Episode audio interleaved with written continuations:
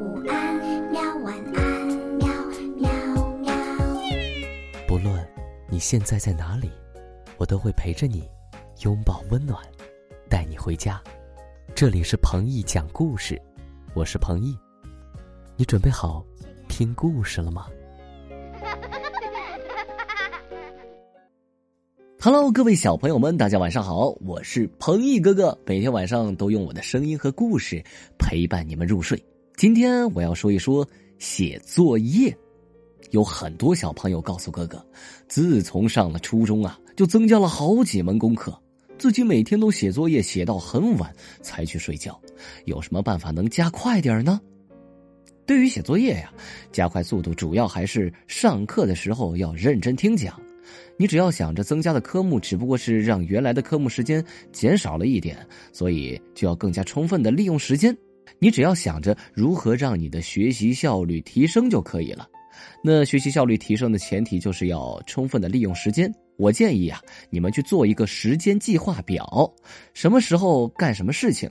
这个小时我写语文作业，下一个小时我写数学作业，中间再休息十五到二十分钟，这样紧迫感就会减少很多。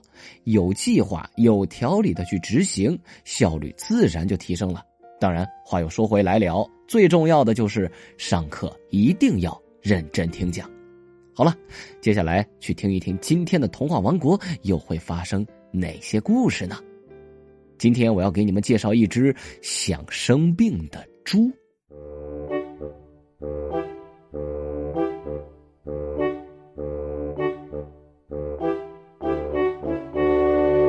今天老师布置的作业比较多，小猪罗罗坐着坐着就不耐烦了，他伸着懒腰，嘴里嘟囔着。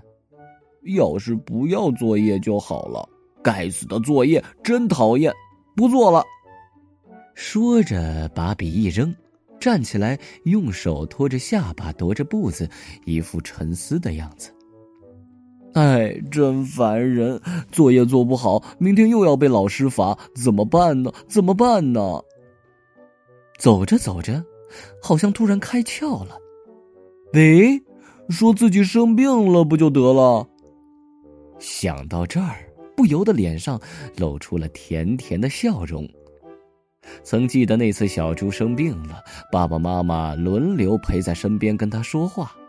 要知道，平时爸妈都是工作狂，很少有时间陪他，所以那次生病真的让他觉得很快乐。就因为他生病了，爸妈还给他买了好吃的，什么都依着他，只盼他的病快点好起来。小猪想着想着，不由得呼噜噜笑了起来。对，就说自己生病了，这样不但有好吃的，还不要做作业。吃饭喽，罗罗。妈妈的呼唤声把罗罗的思绪拉回了现实。看着还有一大堆的作业，就令罗罗头疼。罗罗虽然听到了妈妈的呼喊，但没有答应。妈妈以为自己的喊声太小，就加大音量，又开始呼唤：“哎呦，哎呦！”罗罗手捂着肚子，瘸着腿，装出一副很难受的样子。罗罗，你怎么了？妈妈焦急的问。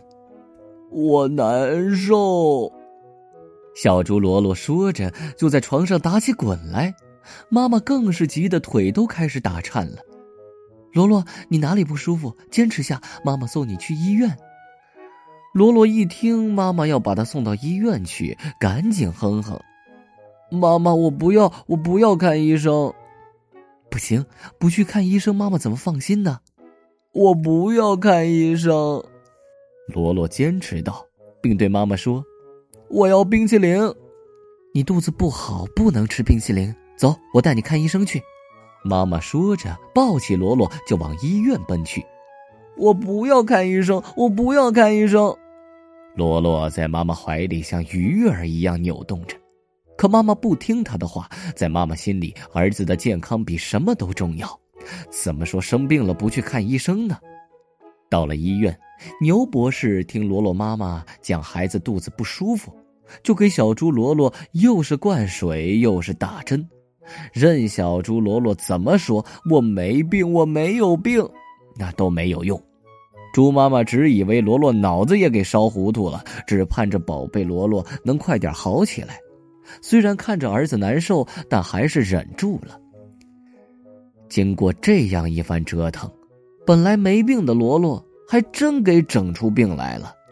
本来肚子不难受，现在倒可真是难受了。罗罗懊悔的想着：“早知道这样，我还是自己做作业了。虽然做的时间长点但不至于要受这份罪吧。”现在，罗罗真的开始躺在床上挂水了。他越想越后悔，现在想做作业了，可是自己却没办法做。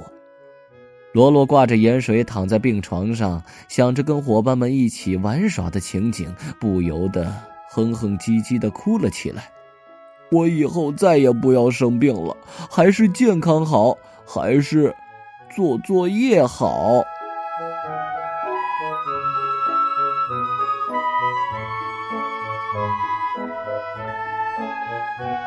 好了，宝贝们，这篇一直想生病的小猪故事就讲完了。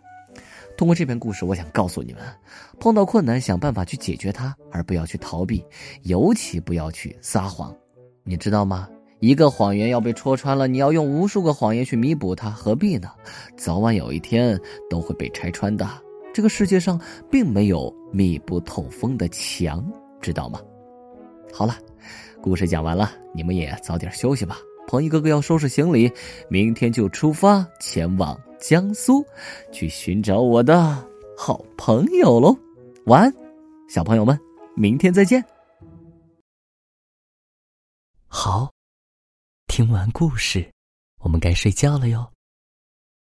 还记得我们的睡前仪式吗？嗯，第一步，盖好。你的小肚子。第二步，跟你身边的人说晚安，做的不错。第三步，闭上眼睛，进入梦乡啦。晚安，宝贝，做个好梦。